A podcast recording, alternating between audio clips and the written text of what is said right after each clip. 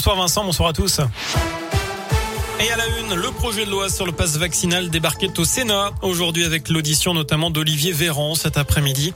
Le ministre de la Santé en a profité pour constater une diminution du variant Delta en France, une baisse à confirmer dans les prochains jours et qui s'explique notamment, je cite, par un phénomène de compétition avec le variant Omicron plus contagieux.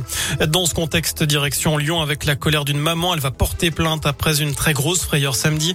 Une grenade lacrymogène lancée par la police a atterri dans la chambre de sa fille de 11 ans qui n'a pas été blessée. C'était justement pendant les manifs contre le passe vaccinal qui ont rassemblé près de 105 000 personnes en France.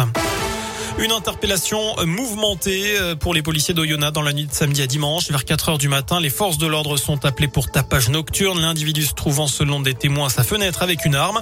Les policiers se sont retrouvés nez à nez avec lui et ont pu l'interpeller malgré la présence d'un chien très agressif. L'arme a été saisie. Il s'agit d'une réplique d'Airsoft. 15 milliards d'euros de plus pour la sécurité. C'est ce qu'a annoncé euh, Emmanuel Macron qui dévoilera son projet de loi au mois de mars en Conseil des ministres. Il veut augmenter progressivement le budget alloué à la sécurité au cours des cinq prochaines années. Il incarnait le papa des jumelles Olsen dans la série culte La fête à la maison dans les années 80-90. L'acteur américain Bob Saget, 65 euh, ans, a été retrouvé mort dans sa chambre d'hôtel en Floride. Il venait de donner un spectacle. Aucun signe d'un acte criminel ou de consommation de drogue n'a été retrouvé sur place. Le sud-ouest en alerte rouge. Deux départements sont sous très haute surveillance à cause des risques de crues et d'inondations. Il s'agit des Landes et des Pyrénées-Atlantiques. Enfin, en parlant de météo, les sept années de 2015 à 2021 ont été de façon nette les plus chaudes jamais enregistrées. Annonce aujourd'hui du service européen Copernicus d'observation de la Terre.